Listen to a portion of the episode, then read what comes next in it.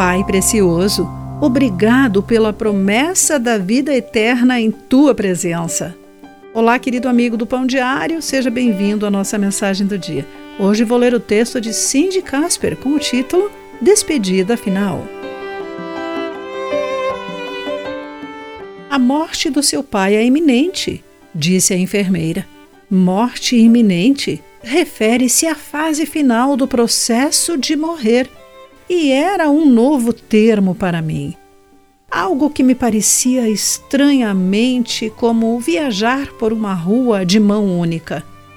No último dia de vida do meu pai, sem saber se ele ainda podia nos ouvir, minha irmã e eu sentamos ao lado da cama dele.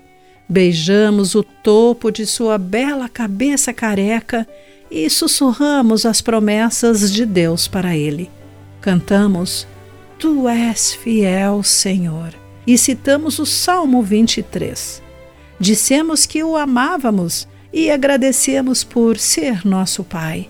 Sabíamos que sua alma desejava estar com Jesus e lhe dissemos que poderia partir Falar essas palavras foi o primeiro passo doloroso para permitir sua partida final. Minutos depois, nosso Pai foi recebido com alegria em seu lar eterno.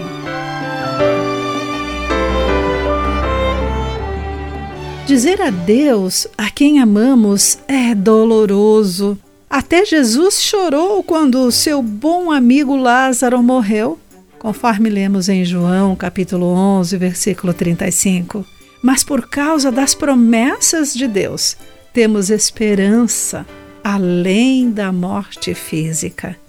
O Salmo 116, verso 15, afirma que os servos fiéis de Deus, aqueles que a Ele pertencem, lhes são preciosos. Embora eles morram, viverão novamente.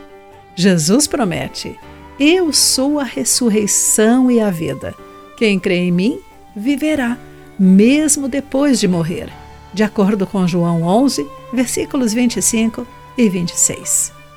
Que conforto nos traz saber que estaremos na presença de Deus para sempre.